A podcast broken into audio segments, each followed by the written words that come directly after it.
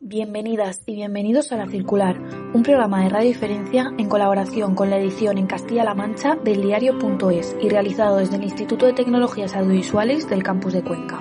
Sola, que en el invierno azul la muerte rompió el velo. Sola, que se quedó sin luz, sin vida y sin consuelo. Sola, desheredada y sin dinero. Sola, como una estrella que cae del cielo. Sola, frente a un abismo que habita el miedo. Comenzamos el programa de hoy con esta maravillosa versión de Sobreviviré de Manzanita que han realizado las migas. Una canción que nos da pie para descubrir que hay muchas maneras de contar lo que ocurre en ese territorio inhóspito que dicen que existe fuera del asfalto. Se puede mirar desde lejos, dejándose llevar por el rebaño. También se puede hablar de los pueblos como quien hace turismo rural, sin mancharse de realidad, habitando en un decorado bucólico o lanzarse a buscar lo pintoresco del indígena al que observamos desde nuestra supuesta normalidad. Porque como diría el gran José Luis Cuerda, a nadie le importa quién es el culpable, lo importante es que quede un ahorcado bonito. Lo difícil es pararse a escuchar antes de juzgar, a compartir el camino y el banco de la plaza, siguiendo las huellas que marcó el abuelo la bordeta, respetando y aprendiendo, escuchando y contando lo que se ve, historias de gentes que viven en los pueblos, gentes que habitan, sin más heroicidad que la que seguir viviendo cada día. En la España que abandonamos, el periodista Denis Escudero ha convertido en historias algunos de los encuentros vividos en la España rural durante la realización de reportajes para el programa Aquí la Tierra de la 1 de Televisión Española. Un libro que nos recuerda que siempre las ovejas andan más sueltas que el rebaño. Me acompañan en esta entrevista las periodistas Alba Martínez y Marta Chigluti.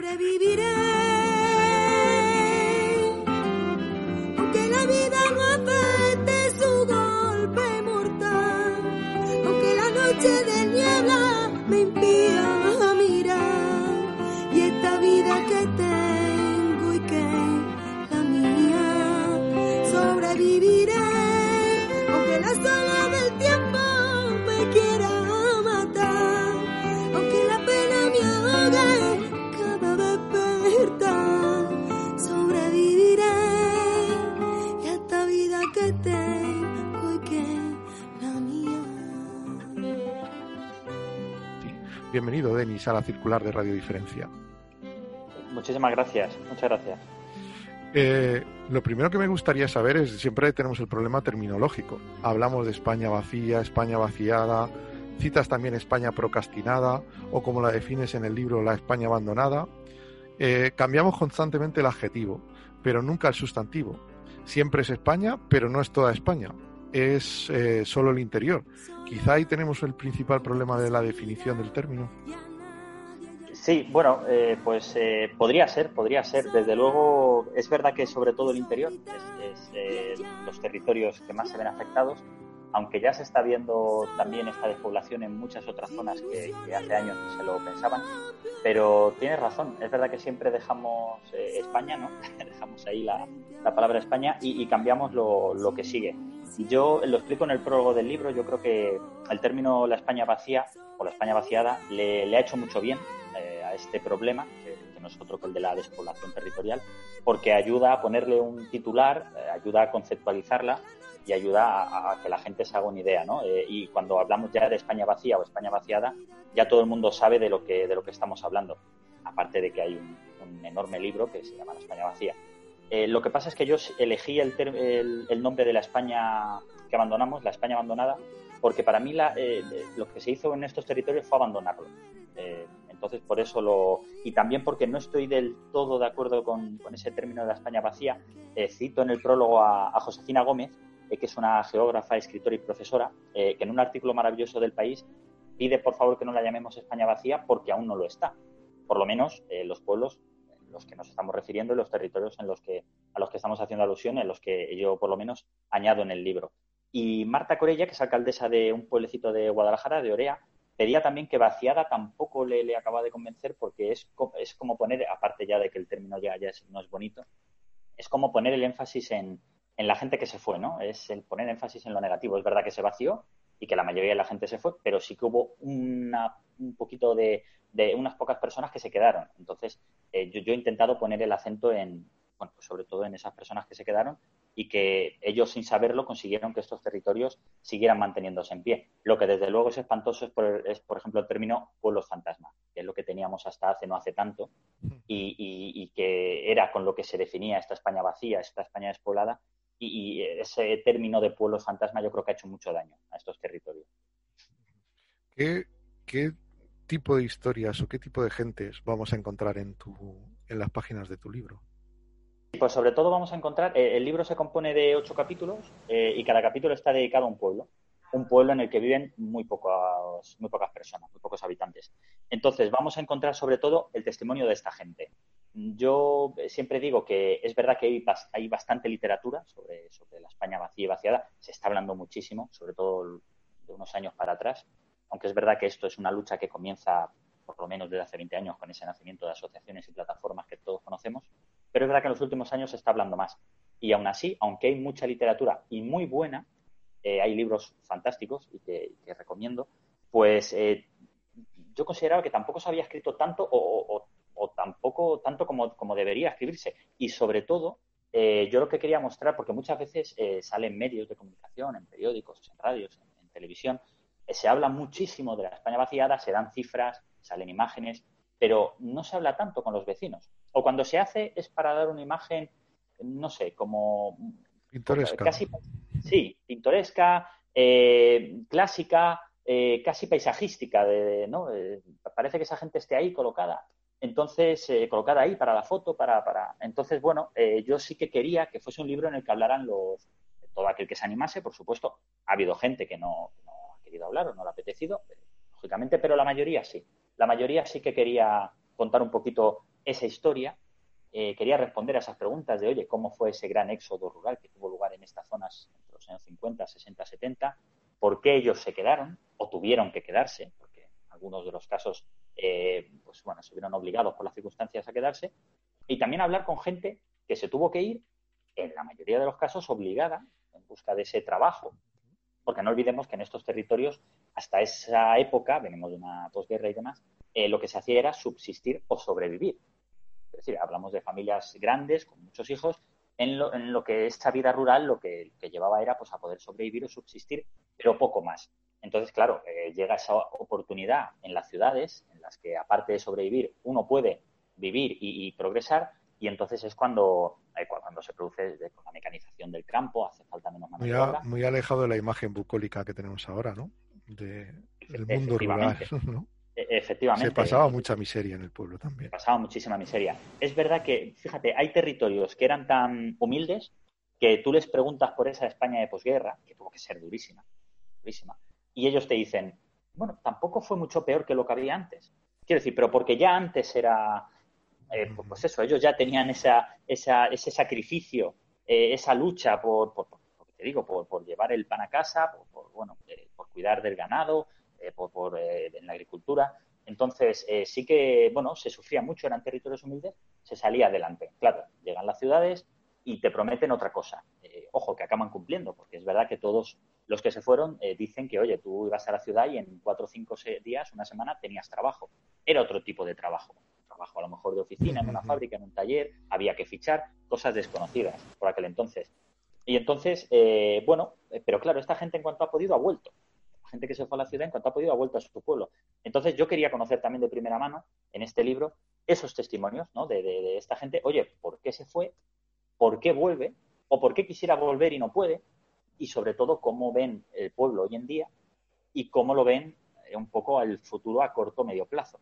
Que lamento deciros que, que, bueno, lo que me cuentan mayoritariamente es que no es demasiado halagüeño si se siguen eh, por el camino por el que se, se, se está tomando ahora mismo. pero también, también te has ido al extremo de lo rural, ¿no? O sea, a lo rural de lo rural, a los pueblos de menos de 10 habitantes, sí. ¿no? Sí, esto, esto enlaza un poco con Porque la hay otros pueblos, hay otros pueblos de un, un, tamaño medio que ya no tienen tanto componente rural como pueden tener, ¿no? ¿O no existe esa sí. distinción ya tan radical?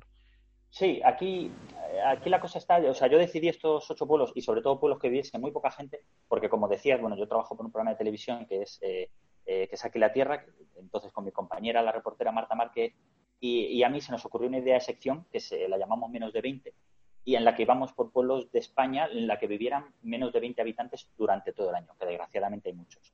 Eh, digamos que esa era la realidad que más cerca tenía yo, fue lo que me dio, me dio la idea para, para poder, y vi que había contenido más que suficiente para escribir un libro. Entonces es por eso por el que yo hago hincapié en estos pueblos también, porque son los pueblos que, lo que te digo, eh, los propios vecinos dicen que en 10 o 15 años, seguramente los ocho pueblos que aparecen en el libro, si no se toman medidas, más de la mitad no van a existir. Es, suena muy duro, pero es así. Son pueblos en los que hoy hay vida, incluso pueblos que estamos hablando de que todavía quedan 15 y 20 habitantes. Que, bueno, pues eh, seguramente en un plazo, eh, lo dicen los propios vecinos. Entonces, por eso quería hacer hincapié en estos pueblos. Es verdad que hay otros pueblos, eh, aquí hay otro melón por abrir que yo en el libro simplemente mm, abro, pero muy poquito, eh, en el que nos encontramos con poblaciones de 5.000, 4.000, 3.000 habitantes que en los últimos 10 años, en 10 años, han perdido a más de la mitad de la población. Entonces, claro, tú dices, por ejemplo, tenemos el, caso Jaramillo Quemado en Burgos, es un pueblo en el que viven 8 habitantes, pero lleva 20, 20 años así, lleva 20 años aguantando 10, 9, 12, 5, manteniendo ayuntamiento pero luego tenemos el caso de Salas de los Infantes en Burgos, que está al, lado de, Jaramillo. Y claro, el alcalde de, Jaramillo me decía, claro, el problema no es tanto Jaramillo, que llevamos 20 años manteniéndonos como podemos, es Salas de los Infantes, que llegó a tener, eh, pues eso, lo que te digo, 2.000, 3.000, 4.000 habitantes, y en 10 años ha perdido más de la mitad de la población. Claro, estos pueblos todavía conservan servicios, tienen su panadería, su farmacia, Panadería, por cierto, no, porque justo el alcalde me dijo que ese verano, el verano del año pasado, eh, justo acababa de cerrar. Negocio familiar, cuatro, generaciones. El padre se jubiló, los hijos no seguían el negocio, lógicamente, no está en Barcelona y tal. Y, ese negocio se, pierde, se pierde y seguramente no se vuelve a abrir.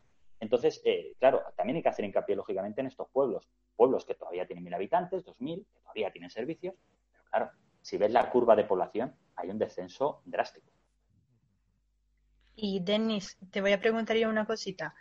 Finalmente, de esos ocho pueblos que tú has elegido, eh, que están realmente por toda España, porque hay, como tú decías, pues ah, hay alguno en Burgos, en Teruel, en Cáceres y también hay uno en Cuenca, en la provincia de Cuenca. De todos estos, ¿hay alguno que ha sido un poco más especial para ti por alguna razón?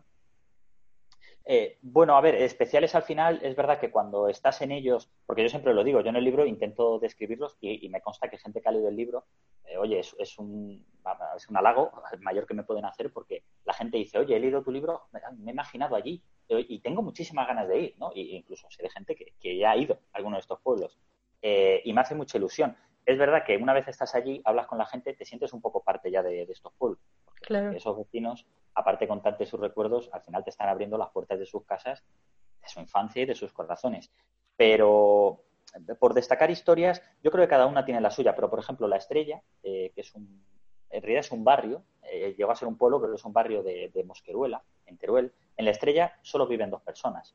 Es un matrimonio de octogenarios, eh, Juan y Sinforosa, tienen más de 80 años y llevan viviendo solos allí durante más de 35 años. Y no tuvieron luz y agua hasta hace 10. Eh, nunca han tenido televisión, ellos siempre se han apañado con una radio, dicen que les hace el mismo servicio que una televisión. Entonces, eh, esa historia, por ejemplo, eh, viven ellos solos allí en, y no, no tiene fácil acceso. O sea, hay que hacer por una pista forestal durante 20 minutos. bueno, pues, pues, es una historia curiosa. Portal Rubio, que es el pueblo que está en, de Guadalajara, que está en Cuenca, pues es un pueblo que llegó a tener más de 800 habitantes en, en su época de máximo apogeo. Ahora se ha quedado con 22 pero son 22 habitantes que se están resistiendo con uñas y dientes contra la despoblación. Han puesto un mural en el ayuntamiento con un buitre enorme que simula, eh, pues eso, el decir, oye, este es el futuro que nos espera, pasto de los buitres, como no hagamos algo. Y luego también idearon, eh, crearon muñecos, los vecinos del pueblo, que colocaron por las calles y que eh, emulaban un poco aquellos tiempos en los que había más gente, pues pusieron un muñeco y pusieron un cartel de panadería, dos niños en un cartel de colegio, un poco reclamando vecinos, ¿no? Y reclamando vida. Y luego, por ejemplo, también el, caso de Janovas a mí me marcó mucho, porque sabéis que en España, en los años 50, 60, bueno, hubo un boom de construcción de pantanos y embalses, por la fiebre de, la construcción de, pantanos y embalses. Entonces hubo muchísimos pueblos que, obligaron a abandonar. O sea, a Janovas eh, le quedaban unos 10 años para que llegara esa mecanización al campo y se produjera ese éxodo que seguramente se hubiera acabado produciendo.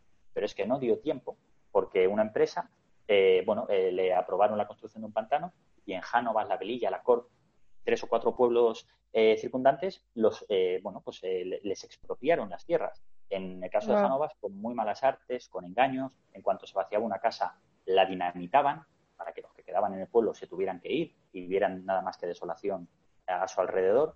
Entonces, el caso de Janovas, si me preguntas por cuál es la historia que más me ha, me ha marcado, seguramente es la de Janovas por eso, ¿no? Por la manera en que les echaron. Eh, pues ya te digo, con, yo en el capítulo digo que, se ve lo, peor del ser humano. muchas de lo, de lo, peor lo tenemos reunido en ese ejemplo de Janovas porque obligaron a la gente a marcharse con muy malas maneras y una familia consiguió resistir hasta el año 84. Ya se sabía en el 84 que no iba a haber pantano porque es que el pantano nunca se llegó a hacer y aún así los echaron de allí. Y ahora los vecinos están eh, intentando volver a repoblar el pueblo. Eh, eh, están metidos en un proceso de reversión, que es otra historia y muy complicado, en el que están recomprando las tierras que les compraron por dos pesetas hace años, ahora las están comprando con el IPC actualizado y, están volviendo a levantarlas con sus propias manos. Ya tienen luz, ya tienen agua, han levantado la iglesia. Entonces, bueno, a mí me parece un ejemplo de, de amor a su tierra y a su pueblo, porque en realidad lo más fácil en este caso sería dejarlo ir. Quiero decir, Janova ya desapareció, desapareció su historia, se fueron los vecinos. Pues bueno, hay gente que no quiere que eso desaparezca y está luchando porque se vuelva a levantar. Claro, es que tú realmente, a través de tu trabajo, lo que estás haciendo es devolver, eh, digamos, la voz a esas personas que de momento no tienen, porque ellos están luchando para sus pueblos y tú les estás ayudando a dar a conocer sus historias. Entonces, ¿tú crees que estás cumpliendo con la misión social del periodismo en este sentido? Bueno, eh, a ver, eh, me, gustaría pensar que sí, la verdad es que sería, sería genial. Eh, a ver, tampoco quiero pecar de falsa modestia. Yo, lógicamente, sé, quiero decir, conozco el libro que he escrito, sé cómo está escrito y está, sé que está escrito desde el corazón. y, cuando he enviado el libro a esos ocho pueblos, lo ha leído la gente de allí y me ha dicho que les ha encantado, oye, pues eh, sinceramente, más que alegría, lo que estaba aliviado. O sea, digo, oye, me he quitado un peso encima enorme. Porque yo realmente quería, quería que les gustase este trabajo y que ellos se vieran reflejados. Eh, tampoco sé si decir tanto, ¿no? Como que he sido el altavoz de, estas personas, pero sí tengo claro que ese era el objetivo. O sea, y, si alguien eh, compra el libro o llega el libro a sus manos, lo lee y lo considera así, será genial, porque yo, yo como estoy diciendo, oye, este es un tema eh, todos tenemos el, pequeño ego este del escritor, ¿no? Que cuanto más libros eh, se vendan o cuanta más gente lea mi libro, mejor. Pero es que en este caso, mm, quiero decir, si hubiera escrito una novela sobre elfos y, o no sé, algo de ciencia ficción, pues oye, desearía que lo leyeran. Pero en este caso, además, es que el tema yo creo que, merece toda la atención. Y como os decía, eh, sabemos de primera mano que hay plataformas que llevan 20, más de 20 años luchando por, este cáncer que, que, es la despoblación y, la, y, la desigualdad territorial y la falta de oportunidades según donde nazcas. Eh, pero es verdad que hace seis años se está hablando más. Entonces yo es curioso porque en el, libro, en uno de los pueblos, en Villarroya, en La Rioja, hay una persona que me dice, bueno, pero de la despoblación, la gente antes se iba porque era moda y ahora vuelve al pueblo porque es moda. Esto es una moda. Bueno, yo le digo mi opinión. Mi opinión es que no es una moda. ¿Por qué? Porque las modas si algo tienen es que nacen fugazmente, crecen rapidísimamente, llegan a la cúspide muy pronto, pero con la misma velocidad con la que han subido, enseguida caen. Entonces, eh, son, eh, digamos, las modas tienen muy poco eh, tiempo de vida. Yo creo que de la despoblación se viene hablando desde hace mucho, sobre todo en los últimos años, y se va a seguir hablando. Yo lo comparo mucho con el cambio climático. Sigue habiendo gente que cree que el cambio climático es una moda. Bueno, pues, eh, pues bien, pues yo creo que ha venido para quedarse y que afortunadamente, aunque ojalá no tuviéramos que hacerlo, pero afortunadamente cada vez vamos a hablar más del cambio climático. Con la despoblación estoy convencido que va a pasar lo mismo. Cada vez vamos a hablar un poquito más. Entonces, eh, cuanto más espacio le demos en los medios y sobre todo cuanto más dejemos hablar a la gente que ha sufrido esa despoblación, porque ellos realmente saben lo que pasa. O sea, ellos son los que dicen, oye, aquí nos dejaron solos, nos abandonaron. Aquí ha habido muchísimos años que es que no se ha hecho nada en los pueblos Claro, ellos dicen que ahora estos pueblos están mejor que nunca porque les han faltado carreteras, tienen luz y agua corriente, tienen mejores infraestructuras, pero claro, ahora están vacíos. Ahora lo difícil es volver a llenar esos pueblos. Todavía, y está recordando para el, de los invitados para el este pueblo español, para el campo español, eh, de una recuperación Supongo que no será el, campo antiguo porque eso no, no tiene ningún mm. sentido, pero sí, que las nuevas tecnologías pueden hacer que, que el campo español tenga o los pueblos en España tengan sentido todavía. Sí, a ver, yo te digo mi opinión. Eh, respecto justo a lo que has dicho de volver a la vida del campo antiguo, los mismos vecinos más mayores, eh, ellos dicen, oye, no tiene sentido volver a vivir aquí como se vivía hace 40 o 50 años. ¿Por qué? Porque no tiene sentido, ya hemos progresado, hay otro tipo de vida. La gente eso no lo admitiría.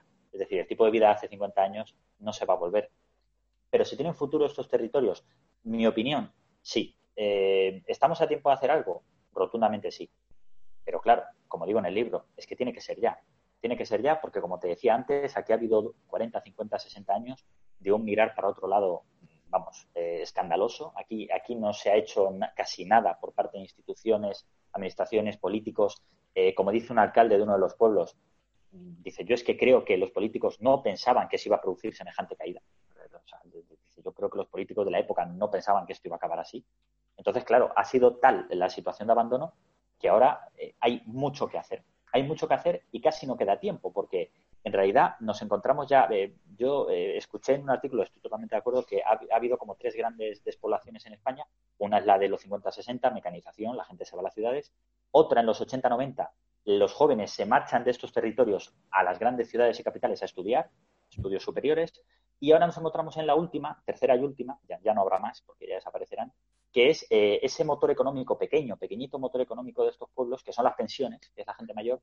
Claro, si empieza a fallecer y, fallece, eh, se acabó la economía, ¿no? Ya, ya no circula la economía en estos territorios. Entonces nos estamos encontrando en esa fase. Hay que evitarlo. Medidas. Como he dicho en otras entrevistas, eh, yo, no tengo la clave, porque si la tuviera, seguro que ya el libro sería un bestseller, porque de verdad que hay muchísima gente que está interesada y preocupada en este tema, mucha más de lo que nos, mucha más de lo que pensamos. Eh, y luego, no la tengo, pues si la tuviera a lo mejor me, me otorgaban un ministerio de estos, pero, pero sí que escuchando a la gente ellos lo tienen claro. Eh, punto fundamental, trabajo. Tiene que haber trabajo. Tiene que haber trabajo. Si, no en estos pueblos, que es muy complicado porque son sitios muy pequeños, alrededor. O sea, tiene que haber trabajo pivotando estos pueblos. Eh, que a la gente le compense vivir en estos pueblos, aunque luego se tenga que trasladar un poco. Hoy hay mejores carreteras, tenemos mejores medios de transporte, pero tiene que haber trabajo. Mm, punto clave también, escuelas hay uno de los pueblos, que es el de Castilla-Mancha, Portal Rubio, en Cuenca, eh, uno de los más jóvenes, de los vecinos más jóvenes, él me decía que fue de los últimos en ir a la escuela en ese pueblo. Bueno, cuando, él, cuando cerraron la escuela, eh, iban a la escuela 25 alumnos. Hoy en día cerrar una escuela con 25 alumnos mm, es, impensable, o sea, sería, sería visto como un crimen prácticamente. Hay sitios donde están manteniendo la escuela con un ratio de tres alumnos por clase e incluso uno para no cerrarla, porque todos sabemos que un pueblo en el que cierras la escuela estás condenándolo a la, desaparición a, medio corto medio plazo.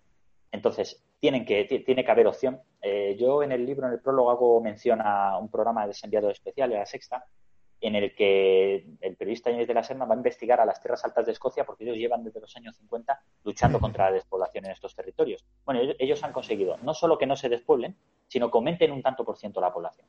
¿Cómo lo han hecho? Bueno, pues estando concienciados y tomando medidas cabales, coherentes y efectivas desde los años 50. Por poner dos ejemplos, eh, agricultura como asignatura optativa desde los 13 o 14 años, es decir, que los jóvenes, que los chavales conozcan de primera mano el mundo rural, el medio rural, que sepan de dónde salen los cultivos, por qué salen esos cultivos y luego llevarlos a la práctica, bien en cocina o donde sea. Y luego otra que es que tú nazcas donde nazcas, si tú naces en un pueblo de 100 habitantes, pero te quieres quedar en ese pueblo, que tú, si quieres estudiar estudios superiores, puedas hacerlo desde ese pueblo con las mismas garantías y condiciones que otro chaval que lo haga en una gran capital. Hoy en día tenemos tecnología para eso, para eso está la tecnología. Además, lo estamos viendo. Yo siempre que me dicen, no, esto de la COVID ha tenido cosas buenas. A ver, yo no sé si llamarlo cosas buenas a la situación que tenemos, pero sí dos cosas que nos dejan reflexión. Una es el medio ambiente, como esas ciudades están contaminadas, esos grandes atascos. Oye, la contaminación ha descendido, esto la COVID. Y luego otra es ese famoso teletrabajo que desgraciadamente parece que acabemos de descubrir ahora en España, ¿no? cuando otros países como Estonia llevan desde hace 30 años implantándolo, fomentándolo y, funcionando perfectamente con él. Bueno, aquí en España, tristemente, es, uno de los países de la Unión Europea que tiene un porcentaje más bajo de teletrabajo y parece que ahora lo hayamos descubierto. ¿Es una salida para estos pueblos? Por supuesto. Yo, vivo en una gran capital, motivos laborales, y conozco muchísima gente a mi alrededor, y me voy a incluir en ellos, en los que si pudiéramos vivir en otro sitio, lo haríamos Es decir, a mí me, preguntaron en una entrevista, oye, te voy a poner un aprieto, ¿tú te irías a vivir a un pueblo? Digo, no es ningún aprieto. Te digo que sí, rotundamente. De hecho, es una cosa que llevo unos años planteándome y seguro que acabaré haciendo. Eh, pero claro, para eso necesitamos poder producir, eh, poder tener trabajo desde, desde donde estemos. Hay trabajos que se podrá, trabajos que no. Hay otras maneras. Luego, lógicamente, me decían en un pueblo en, me decían en Baltajeros, en Soria, oye, aquí el problema es que la gente que ha tenido campo y cultivo sigue cultivando lo mismo desde hace 80 años, 100 años. Si se cultiva el cereal, hoy en día se sigue cultivando cereal. Bueno, a lo mejor hay cultivos que ya no son tan rentables como antaño, o antaño eran solo para subsistir, pero ahora se busca otra cosa. Pues hay otras maneras, hay eh, cultivos alternativos, cultivos sostenibles, ecológicos. Bueno, hay, hay mil maneras. Entonces yo creo que sí que puede, sí que puede haber un resurgimiento de, de estos pueblos y de la vida al campo y de lo rural y como lo queramos llamar. Y te digo más, eh, creo que es la única solución para, para, conseguir que, este planeta sea bueno pues eh, habitable, porque lo, es que lo estamos viendo. Las ciudades miden lo que miden, tienen la capacidad que tienen para concentrar gente y va a llegar un momento en que ya no, aunque, aunque un chaval joven de este pueblo de Baltajero me decía, tú mira la densidad de habitante por población en Tokio de habitantes por kilómetro cuadrado. Bueno, pues Madrid tiene tres veces menos que Tokio. Es decir, que Madrid podría triplicar la población que tiene en día. A, mí me da pavor, ¿eh? Imaginarme un Madrid con el triple de gente que tenemos.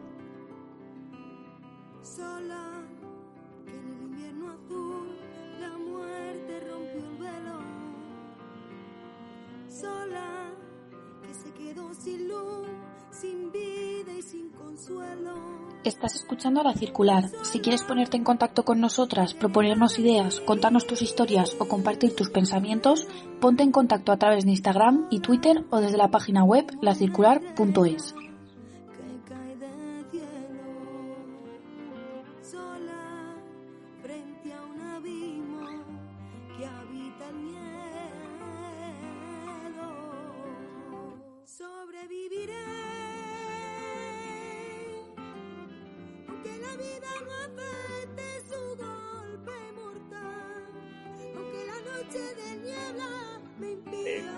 esto de, la COVID, eh, también lo que hablábamos, parece que ha habido gente que, ha descubierto que se vive muy bien en estas zonas.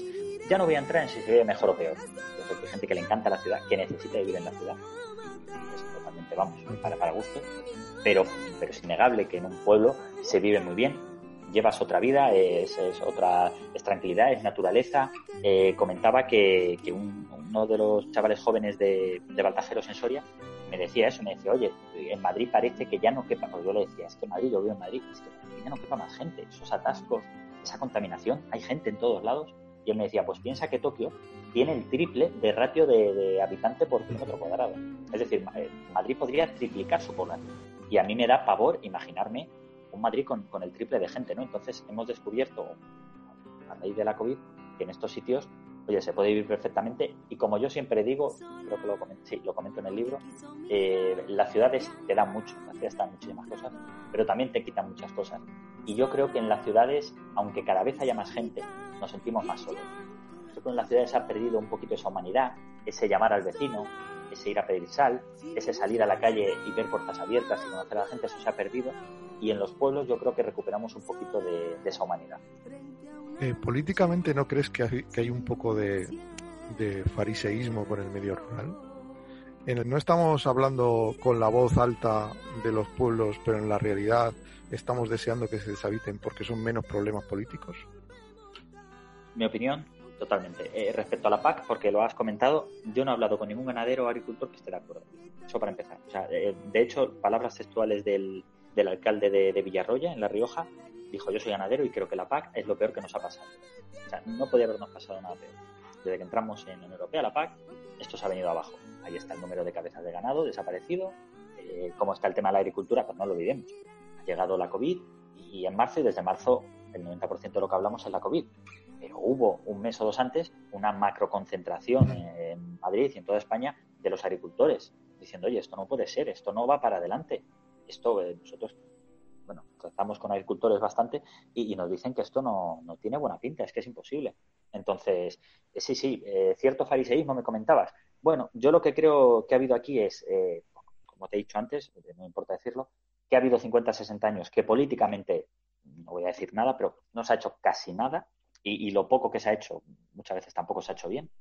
Y ahora, pues llevan unos años que como el tema se está escuchando mucho más, pues claro, ya es más difícil mirar para otro lado. Si miras para otro lado, te encuentras más gente hablándote de esto. Entonces ya tienes que mirar un poco de frente. Y si miras al frente, ¿qué soluciones están tomando? Bueno, yo hablaba con Dani, Daniel, que es un chaval jovencísimo, de 36 años, que en estos pueblos sabes que si tienes menos de 50 eres muy joven. Pues, pues este chaval es jovencísimo. Eh, volvió para, su pueblo y él me decía que le llamaban eh, neorural. Decía, a mí me revienta el término neorural. ¿Neorural por qué? Si soy el mismo que cuando vivía en Madrid, está estudiando mi carrera. Entonces, él decía que, allí en, Trevejo, bueno, en y tal, la, Diputación lo que había hecho había sido mapear esa zona. Dice, mapear, pero ¿qué, ¿en qué consiste mapear? Se ha cogido a una empresa que encima no es ni de aquí, se le ha pagado por su trabajo. Ojo, que esta empresa ha hecho su trabajo, por supuesto. Pero a ellos, eh, en realidad, eso, de eso no les quedaba nada. O sea, a, ellos no se ha traducido en nada. Entonces, yo lo que creo es que se llevan años tomando medidas eh, escasas y las pocas que se están tomando son un poco como parches, ¿no? Un poco tapar aquí, tapar allá. Claro, ¿qué pasa?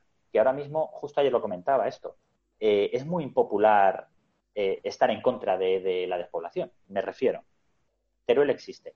Hace muy poco tiempo era impensable que Teruel existe consiguiera más de 20.000 votos y que tuviera representación en el Congreso y en el Senado. Bueno, pues la tiene. Hace dos semanas, creo que fue, el jueves sacó una moción de una, moción, planteó una moción en el Congreso y fue aprobada. Eh, no, pedía otra cosa que la, eh, un plan urgente y un pacto para, para España vaciada. Bueno, pues tuvo 295 votos a favor y 52 abstenciones. Ojo, tal y como está el clima político, que ahora mismo no se pondrían de acuerdo casi en el color de, no sé, el color de las nubes, eh, no, no hubo ningún voto en contra.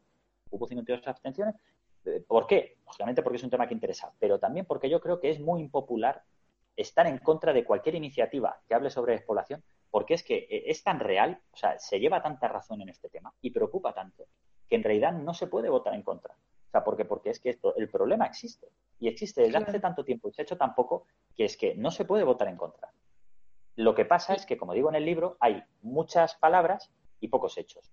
Muy buenas intenciones eh, eh, y, pocas acciones. Yo creo que es una patata caliente que los políticos de hoy en día se han encontrado, han dicho, oye, aquí no se ha hecho nada en 60 años y ahora nosotros tenemos que hacerlo casi todo, porque es que hay que hacerlo ya. Y entonces es un problema Mm, que a la clase política le interesaría que muchos de estos territorios se vaciasen eh, y para dejar de dar problemas. Bueno, no quiero llegar a tanto, pero desde luego eh, es el camino que van a seguir como no se haga algo. Pues añadimos a nuestra biblioteca circular sobre el mundo rural que sigue creciendo y creciendo, donde tenemos a la España vacía de Sergio El Molino, a los últimos de Paco Cerdá, a los asquerosos de Sergio Lorenzo, a Dioses, Ruinas, Semillas y Canciones de Castrillejo, Lo Rural ha muerto, viva lo rural de Víctor Wick, que nos han acompañado ya en estas tardes, añadimos a La España que abandonamos, de Denis Escudero, editado por Círculo Rojo en 2020. Muchas gracias. Te colocamos en la estantería, Denis, y esperamos tenerte más veces, ¿eh? muchísimas gracias a vosotros por, darme este ratito y esta oportunidad, pues un poquito de hablar de, este tema que, como os decía antes, yo creo que preocupa a muchísima gente, a más de la que nos pensamos. Y, gracias a vosotros por, dejarme charlar y, este ratito. Y es un orgullo para mí que, el libro esté en vuestra tontería. Y sobre todo lo que solemos decir al final de nuestro programa. Muchas gracias por ser diferente. Muchas gracias a vosotros. Un abrazo. Un abrazo.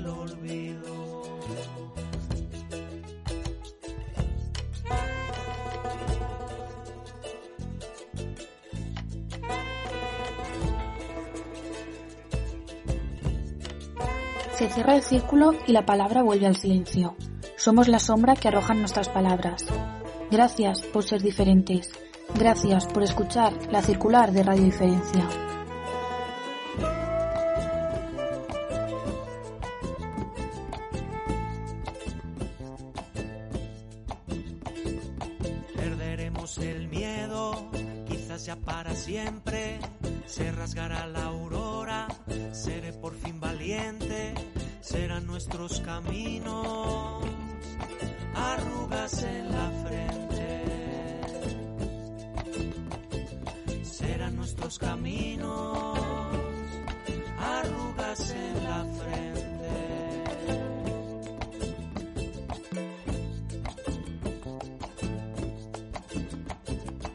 Cuando regrese el ruido, con su paz mutilada, abramos los aullidos cerremos las ventanas si todo sigue igual.